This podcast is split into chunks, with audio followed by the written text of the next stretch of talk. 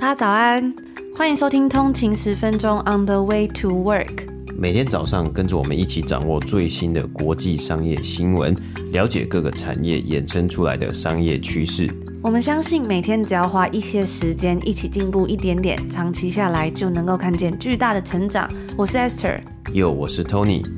让我们一起在通勤的路上前往世界。早安，今天是十二月一号，星期五，欢迎回来通勤十分钟。大家早安。那今天呢，已经正式进入到十二月第一天，也就代表今年呢，已经剩下最后一个月，我们要迈向二零二四啦。不知道大家在今年呢，都过得还好吗？我相信呢，通勤族如果从今年年初到现在一直都有收听我们的节目的话呢，相信一整年应该都学习到了非常多，而且我知道大家应该也都读了蛮多本很棒的书。在昨天的节目里面，我们跟大家分享到今年的年度代表字，就是根据韦氏词典他们刚公布的这个代表字呢是。Authentic 就是真诚、真实、呃可信的这个意思。然后从去年的 Gaslighting 煤气灯效应到今年的 Authentic，可以看到大众对于真实性的渴望，不止在关系之中，或者是在吸收资讯的时候。因为其实在今年的一整年，也算是还蛮纷纷扰扰的，从通货膨胀啊，然后还有各种的这种呃 Generative AI 生成式 AI 的出现嘛，可能有 Deepfake 啊，可能有很多的纷纷扰扰，让大家会觉得有一点。分不清是真是假这样子的感觉吧。那昨天就跟大家分享到，所以我们其实一直以来都很喜欢这个字，然后这也是我们希望秉持的一个理想，然后真诚的去做出每一集节目。因为在现在什么都可以用 AI，然后流量至上、效率至上的这个时代呢，其实。我们一直都认为啊，用心做出来的东西呢，一定还是最吸引人的。比起快速而大量的产出呢，我们追求的是深沉而专注的内容。我们希望能够好好的去 cultivate，就是去营造一个这样温暖，然后大家非常 positive 的一个社群。每一个人呢，虽然在听节目的时候可能就听到我们的声音，但是别忘了，其实呢，有很多的通勤族跟我们一直在线上或者在空中呢，一起在学习跟进步着这样子的感觉吧。所以我觉得也非常的感谢呢，在这一年以来，大家给我们。这种能量啊，让我们可以持续的进步，变得更好。那我们也不想要迎合所有人的喜好，我们希望能够努力吸引一群志同道合的人，一起踏上追求知识的学习道路。在昨天跟大家分享完这段话的时候呢，嗯，我们就收到了一个讯息，是一位通勤族，他就说刚刚听完。Ester 有活力的说，今天是十一月的最后一天，明天见的时候应该是昨天那一集节目嘛？他就说觉得通勤十分钟就是 authentic 最好的解释了。那我看到这则讯息呢，我觉得真的是太开心了，真的非常感谢这位通勤族，这是一个对我们非常大的肯定。我觉得，呃，每一位通勤族给我们的留言呐、啊，然后你们说的话也都非常的 authentic，然后也谢谢大家呢，在像是我们的通勤读书会啊，或者是在我们每个月抽书活动都很认真分享了很多很。棒自己的想法跟内容。嗯，那讲到这个通勤读书会，还有每个礼每个月的抽书活动啊，我们现在的订阅。专属的抽书活动呢，其实是到今天呢，十二月一号的台湾时间晚上十一点五十九分截止啊。所以，如果你是付费订阅的通勤组的话，你还没有加入 Slack 群组，或是你还没有到你的 Slack 群组上面呢参加抽书的话呢，要记得，如果你想要抽书的话，记得今天十一点五十九分之前呢要去参加抽书。那其实我们每一次就是问题很简单，你只要回一个很简单的回答呢，就可以参加抽奖了。那大家其实也都回复的非常非常多，很感谢呢有参加抽奖。通讯组，而且每一个月呢，我们都送十本书啊，这个抽奖几率也是非常的高。那今天呢是台湾时间的十二月一号嘛，哇，终于来到了这个嗯一年的最后一个月，有时候这感觉好像真的很不很不真实嘛，就时间真的过得超级超级快的，而且昨天呢。Spotify 就公布了年度的，就是 wrap up 嘛，就是一个年度的回顾啊。那我们这个在今天的节节节目后面，我们再稍微的分享一下。那今天呢，我们看到啊，每日鼓励呢，其实也进到了最后一个月嘛。这是我们去年呢、啊、非常非常大的一个 project，真的花了很多的心思写这个。呃，每日鼓励，然后出货，然后包货，所有的一切事情呢，都是我们自己一手包办。那当然，包括设计啊，还有印刷什么，其实我们是有找厂商啊，然后有去协调。可是所有东西呢，其实都是我们自己规划的，从零到一，无中生有的一个 project，非常的骄傲啊。没错，这个感觉很像，像是我呃前几个礼拜我就去看了杨千嬅在多伦多的演唱会，然后我一直都很喜欢这个歌手啊，这个呃小时候呢也看过他演过很多电影，然后我都非常的喜欢，也很不不可思议，就是在多伦多可以看到本人，而且因为多伦多这一场啊，是他那个场地算是没有到非常大，所以真的很接近。我们没有买很近的票，但是还是可以很明显的看到这个人在你面前的样子，然后我就觉得真的很感动那种感觉。为什么呢？因为啊，其实他在呃这个北美的巡回演出，他这次是一个呃算是世界巡回吧，但是他其实在可能中国啊或者是其他地方呢，其实都非常非常大场，因为大家也知道啊，其实这种可能像我们之前去看 One OK Rock 或像杨千嬅之类的，当然他在海外的可能就会去看的就是呃华人嘛，所以在这一场的时候呢，他的这个场地就还蛮小的，但是呢，我们就数了一下他的带的这个乐团，然后再加舞者，大概就有十四个人，包括还有其他的工作人员，就是一大团。然后我们就算了一下，他的票价其实也没有到特别的贵，我记得那时候我们一张才买一百多块加币而已。以在这边来说呢，这个票价算是真的是蛮合理的一个价格。嗯，对啊，就算划算蛮划算的，啊，就是以这里的票价来说啊。所以那时候我就觉得哇，他真的是。非常的用心，感觉这样算下来可能也没有办法赚非常多的钱，但是那整个声光效果，因为其实我们今年还有去看 John Mayer 的演唱会嘛，也算是一个嗯，就是老牌，也算是一个就是蛮知名的男歌手这样子。只是嗯，那时候去看他演唱会，跟这一次去看杨千嬅演唱会的感觉就落差非常大，因为。完全可以看得出来，这个 Miriam 她的用心。然后我看完之后，真的觉得非常感动啊！在表演的时候，他就讲了一段话，他就说啊，其实这做演唱会，像像他这种演唱会啦，就是有带这么多人，然后这个表演是这么完整的这种演唱会，真的很辛苦，就是很难，可能要 coordinate 很多事情啊。然后他那时候上来就说，哎，因为那天刚好多伦多负二度，就是天气刚下探，真的，他一直说很冻，这样很冷。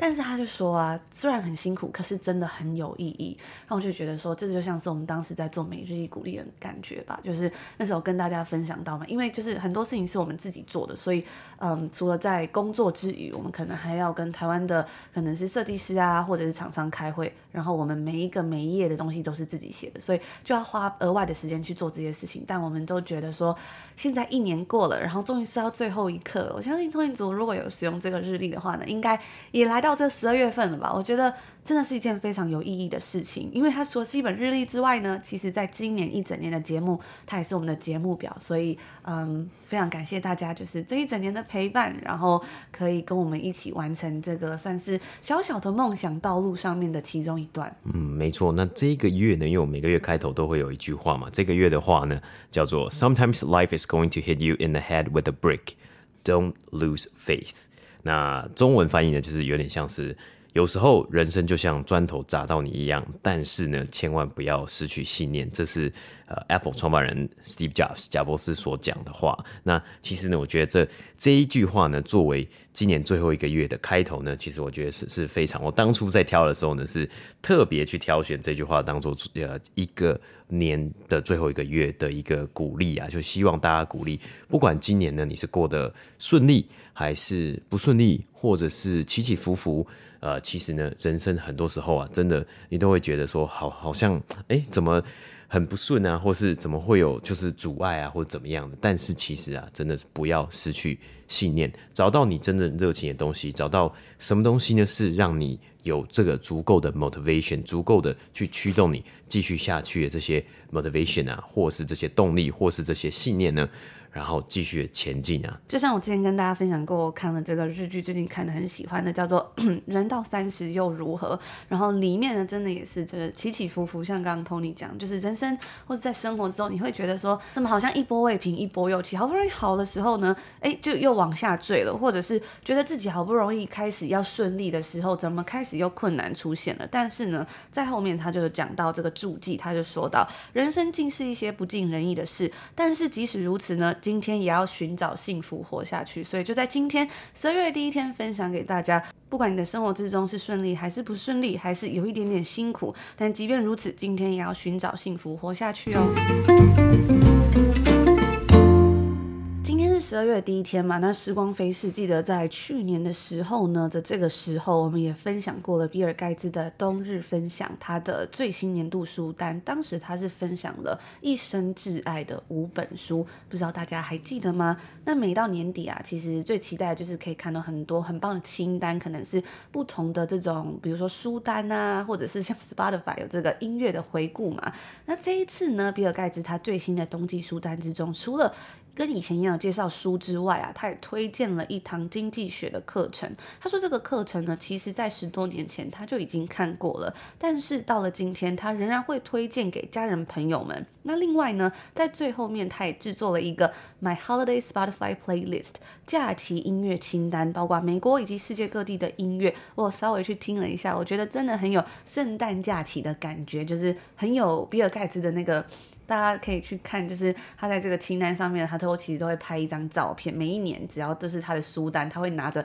他介绍那几本书，然后拍一个照片。然后这一次就是他在呃一个椅子上，很舒服的椅子上，然后呢旁边有一棵圣诞树，就很像搭配那个音乐的感觉。所以大家如果有兴趣呢，在冬天啊，或者是接近圣诞节，想要多一点这种比较 festive 的感觉的话呢，我觉得还蛮适合可以收听一下这音乐清单。完整的书单的呃中文版呢，我们也已经都翻译，然后放在我们的。官网了。除此之外呢，这个英文的完整清单呢，我也会把链接放在今天的 show note 里面，所以大家有兴趣都可以稍微去看一下哦。那第一本书，它介绍的是《The Song of Cell》细胞之歌。每个人呢，都会在某些时候生病，也会遇上身边的亲人生病的时刻。了解那些时时刻刻都在发生的事情，并且乐观的相信事情会好转。多了解一些有关于细胞，就是生命的组成部分的知识呢，对我们是很有帮助的。普利兹奖得奖者、脑瘤学家、重病之王、癌症传、基因传、医学的真相等等广受欢迎的医学科普书籍作者 Siddhar Mukherjee，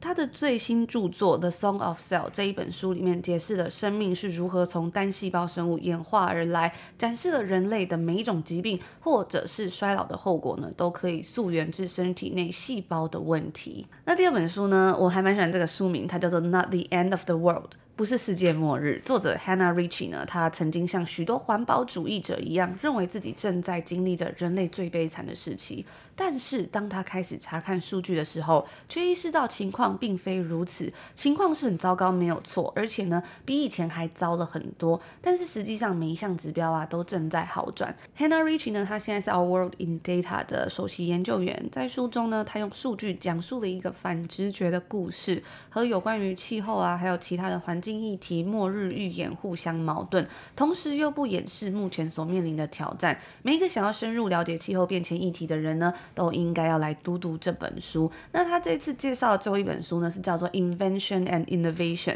发明与创新。我们是否生活在人类历史上最具创新精神的时代呢？很多人会这么认为。但是呢，这本书的作者 Vaclav Smith 他却不是这么想的。他写道啊，当前时代显示出科技停滞，还有进步放缓的明显迹象。比尔盖茨是表示说他不同意作者的观点，但对于作者会这么想呢，其实也不感到意外，因为他读过作者的所有四十四本书，也跟这位作者聊过几次天，他知道作者对于创新的前景并不像自己那么乐观。那比尔盖茨就提到说，虽然我们对未来的看法不尽相同，但是呢，没有人比这个作者更善于解释过去。所以啊，如果你想要知道人类的智慧是如何把我们带到这个时代的话，那我强烈推荐这本书。那这个书单的连接跟那些内容啊，我们也会同步更新在我们的 IG 账号 on 的一个底线 Way to Work 上面。我也会把那个我们的这个文字档啊什么的，就是放上去。除了官网上面有之外，那其实之前呢，在上个礼拜六的电子报呢也有，就是这个文字档。所以如果你有兴趣的话呢，也欢迎可以订阅我们的免费商业新闻电子报《通勤精酿》。在每个周日我们会寄送一些最有趣啊，可能像是这次的比尔盖茨书单，还有像之前我们有整理 OpenAI 懒人包，或者是一些商业新。新闻，那有兴趣的话，记得也是到我们的 show note 下面点选链接，可以订阅起来哟。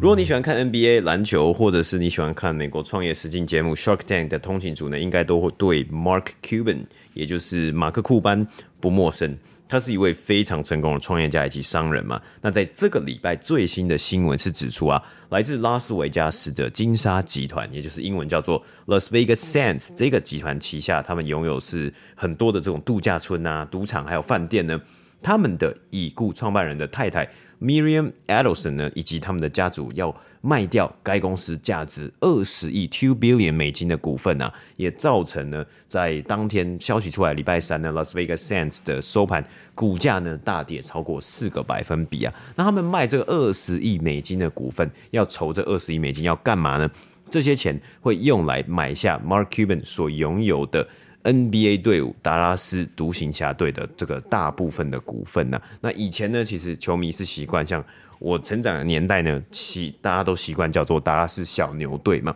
那其实这是一个很特别的交易案以及商业故事啊。在买下 NBA 篮球队独行侠队的股份之后呢，这一支就是这个交易案如果真的成功了，这一支球队的市值呢会高达三十五亿美金。首先呢，我们先来说说看拉斯维加斯的这个金沙集团。它虽然呢在拉斯维加斯起家，并且成功的打造出像是威尼斯人酒店等知名度假村啊，但是其实呢，他们到目前为止已经都把他们在拉斯维加斯的据点呢出售给其他的公司或是私募股权基金了。那近年来呢，他们则是积极的进军美国其他州，包括达拉斯所在的 Texas 德州，他们在这个地方呢进行了很多的游说以及。投资去推动当地的赌博合法化，而 Mark Cuban 呢，去年也曾经公开的表示，他希望与金沙集团合作，推动赌博合法化的这个博弈的合法化。那他曾经提到，大多数人呢想到度假或是想到这一类的度假的时候呢，绝对不会想到德州，就想去做一个 vacation，想去玩，绝对不会想去德州玩嘛。那目前金沙集团仍然在澳门以及新加坡有他们直营的据点啊，那他们也希望这样子的投资投资这个 NBA 独行侠队呢。之后呢，可以在达拉斯啊开盖这个场馆、赌场以及饭店等等的。那对于 Mark Cuban 来说呢，这一次的交易啊，又为他的黄金销售生涯呢多添加了一个战绩呀。他曾经呢在九零年代创办了在网站上直播广播节目的公司，叫做 Broadcast.com。后来呢，他成功的在网络泡沫化之前呢，将这一间公司卖给了 Yahoo。当时啊，这个价值呢是达到了四十亿美金啊，也让他呢就直接成为了亿万富翁。那他后来呢，在两千年的时候呢，以不到三亿美金的价格买下了达拉斯独行侠队。当时九零年代的时候呢，其实达拉斯独行侠队或那时候叫小牛队嘛，是非常非常烂的一个队伍啊，就是真的是很烂。如果大家有去看他的这个呃记录，很多纪录片啊，或是和他的战绩的话呢，应该都知道他不是个强队嘛。那时候强队是公牛队啊，Michael Jordan 啊，还有其他的队伍嘛。那那时候甚至啊，其实他他甚至是呃这个门票呢。是可能最便宜，可能不到三块，不到十块美金，而且他们甚至还要半买半相送，才会才能吸引球迷呢入场来看球。然而时至今日啊，如果这一次的交易案的价值真的达到了三十五亿美金的话呢，就代表的 Mark Cuban 呢在拥有独行侠队二十多年的时间呢，这样这一笔投资呢翻了超过一千 percent 呢，就是十倍之多，非常的厉害啊！这个价值呢，其实也比先前运动媒体公司 Sportico 预估达拉斯独行侠队估值二十七亿美金啊，还有高出。十亿美金啊，等于 Mark Cuban 呢又把自己的身价抬高了超过七亿美金啊。那根据 Bloomberg 亿万富翁的指数呢，他的身价目前是六十四亿美金啊。如果交易结束呢，他的身价可能会超过七十亿美金。而同时啊，最近其实也有一个消息是指出啊，他在拍了好像十四季 Shark Tank 之后呢，他说他在第十六季还第十五季之后，他就要离开这个节目。当然也是做了非常非常久。那透过这个节目，他其实本人也投资很多很特别的公司，还有呃，就是商业模式嘛，应该也都有赚到很多的钱呐。那对于金沙集团的发源地拉斯维加斯来说呢，其实这几年呢，这个城市啊也非常积极的推动，就是呃来拉拢职业运动球队，包括呢他们现在有 NHL 的冰球队 Golden Knights，美式足球的 Raiders。WNBA 的女子职业篮球联赛的队伍，以及 F1 一级方程式赛车大奖赛的举办城市之一啊，那甚至呢，在明年还是后年呢，接下来呢，奥克兰运动家队呢，好像就要迁到这棒球职业棒球队呢，好像也要迁到拉斯维加斯了。那甚至在今年也有很多消息指出呢，NBA 可能会在拉斯维加斯呢新增设一支球队啊，包括像是 NBA 的巨星 LeBron James 呢，还有呃已经退休的传奇球星 Shaquille O'Neal 呢，也都提出赞成的回应啊，而所以呢，这一次的交易案呢、这样几乎创下这种一支单一支 NBA 球队它的估值创下纪录的一个新闻出来之后呢，其实许多职业运动球队的商业化呢，可能又在蓬勃的发展一步了。就看起来呢，在美国这个部分 NBA 的商业化呢是非常非常的进步，那又更进一步。那不只是 NBA，其他的运动呢，甚至是 F1 赛车呢，在这几年都在商业上呢得到了非常大的成功。那以上呢就是我们今天十二月一号星期五要跟大家分享的所有内容啦。嗯，那我们今天开头呢是有讲到嘛？哇，很不知不觉就来到十二月了。然后昨天呢，还是前天，Spotify 就公布了年度回顾嘛，每个人都可以呃，就是看你今年呢听了。多少分钟的歌曲，然后听最喜欢什么曲风，最喜欢什么歌手啊？那我觉得今年我们呃听的歌曲呢，真的是蛮 蛮特别的。其实跟我往年听的比较不一样，今年听的超级多日文歌的。那这其实是因为呢，今年我们就是开始在跑步嘛，所以就是花了很多时间，可能是在外面跑步啊，或者在跑步机上面。然后我觉得有时候跑步的时候呢，就很喜欢听自己喜欢听的音乐。然后我觉得每次听很多日文歌，都会觉得特别燃起希望的动力，就是再多。多跑个十分钟的那种感觉，是听到那种副歌的时候，就会觉得哇，我就是要开始，是不是要练一下间歇跑啊？可以跑快一点啊，然后过了副歌再跑慢一点的这种感觉。嗯，对啊，那。就是分享，跟大家分享一下我们今年最常听的几个歌手嘛。第一名呢，就是来自日本的优里啊。我记得我看优里好像在台湾也蛮红的。然后那时候通讯组还以为，因为这名字听起来很像女生嘛，但是他其实是一个男子汉。嗯，对，他是一个男主唱嘛。那那时候其实我们在节目之之中呢，也有分享过他出道的故事，是非常传奇、非常厉害的。从一个街头艺人，然后被呃这个算是很厉害的主唱一乐团的主唱相中，然后。然后就就红了，就爆红了，真的非常非常厉害。那当然爆红之后，他其实也有经历过他的努力啊，所以那时候就觉得说，哎，在听他的歌的时候很有那种正向。虽然我没有不会日文，所以不就听就是。听不太懂，但是有看那歌词嘛，或是他的这个音乐其实是非常有这个爆发力的。那其实像这个 Yuri，他其实还有自己的 YouTube 频道，我有时候在滑的时候都会看到，而且他也跟我们一样，他还有在做日更节目，所以我觉得真的是一件非常了不起的事情。因为虽然他之前是有经历这个爆红嘛，就有一首这个干燥花的歌爆红，可是爆红之后呢，就是还是需要很多的努力啊，所以我就看到他这样子不放弃的精神，然后他做了很多那种就是有点像是吓歌迷嘛，或者是那种给歌迷。惊喜啊！突然出现的，惊喜啊，应该算惊喜。对对对对，他有一个，甚至我看到有个影片哦，他在一个居酒屋的这个地方，然后他打扮成一个老爷爷，然后去比表演唱歌，然后大家就是在听，想说奇怪，怎么越听这个声音越像这个 Yuri 的声音，越来越好听。对，然后一不像是一个老爷爷的声音啊，然后到最后他才把这个面具拿掉这样子，然后我就觉得说哇，就是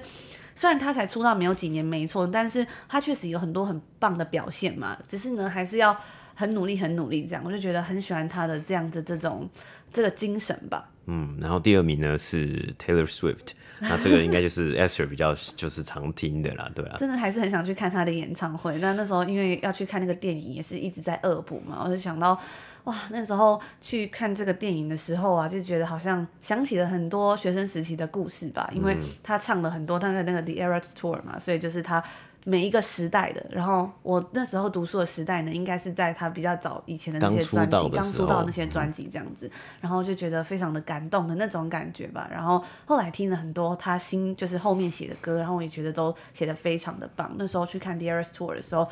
的电影版本啦，不是实际版本，没有买到票，他就觉得，嗯，真的是气氛非常的好啊。然后，嗯，我记得那一次我们去看的场次在多伦多，我们是看礼拜五晚上的，就特别挑了礼拜五晚上，然后就真的有很多的歌迷，然后大家是穿着。可能是他的衣服，巡回演唱会的衣服啊，或者是什么的，然后还带了这个 friendship bracelet，然后大家到这边，然后电影人员就说哇，那想跳舞的呢就站到第一排去跳这样子，嗯、所以我记得这是我第一次真的这么感动，就是看这个演唱会电影让人这么感动的感觉。嗯、对啊。那我觉得这这蛮特别的，就是我也是第一次去电影院里面看这种呃演唱会电影，然后就大家有这么这么特别的气氛，然后他确实真的这一场这个表演呢，还有 Air Storm，其实是。呈现的非常的好，然后也今年真的是赚了非常非常多的钱嘛。然后 我记得第三名呢，就是第三名在我们歌这个回顾上面是台湾的歌手小鬼黄鸿升嘛。这个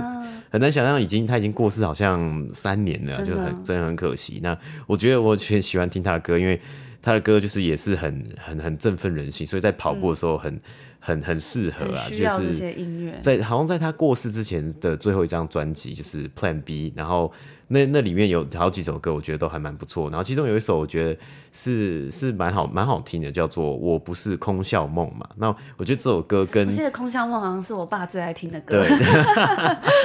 但是这个是我不是空笑梦嘛。然后这首我觉得这首歌跟这个灭火器的那个长途夜车，好像叫长途夜车。Oh. 是有异曲同工之妙。我记得我真的很常在跑步的时候，我会听长途夜车，然后我都会，因为他听到最后，他就会说哇，就是下一站就是你要回家了嘛，嗯、所以我都会告诉我自己说，就是再努力一点，再跑多一点，然后。给自己一个意向，好像我要跑回跑回台北这样的感觉吧。嗯、对对对，所以就是就是很很有那种比较跟台湾比较接近的一个的呃，就是拉近距离嘛。然后还有一首歌叫做《扛得住》，我每次 听那个歌，我就边扛不住的时候就要扛一边边跑步，就是快要扛不住的时候就要听这首《扛得住》。那当然，小鬼以前的歌也很红嘛，就很好听啊，不屑啊，还有其他的这个歌都很好听。所以今年真的听的还蛮多这个黄鸿升的歌啊。然后后面另外两名也都是日日本 日本的歌手啊，那也欢迎就是大家可以跟在 IG 上面啊，或者在社群媒体上面跟我们交流，你们今年呢是听的什么样的歌啊？我知道有的人可能会愿意哎分享啊，就是分享今年的回顾嘛，或是有的人觉得哎还好，那就是这是每个人的这个呃意愿啦。那我看到有通勤族就有 tag 我们，他们在今年因为 KKBOX 也有做一个这个年度回顾，然后就有人 tag 说，哎，今年他听的这个排行榜 Podcast 里面呢有通勤十分钟，然后我看到我觉得真的就非常非常的开心，所以大家如果在你的排行榜上呢有通勤十分钟的话，也别忘了就是可以 tag 我们的账号 on 的一个底线 way to work，我们也会转传你的 story，然后我们也会非常非常的开心。那以上呢就是今天星期五要跟大家分享的内容啦，也祝福所有的通勤族，今天十二月的第一天呢有一个愉快的开始，美好的一天。那我们就下周见喽，下周见，拜拜。拜拜。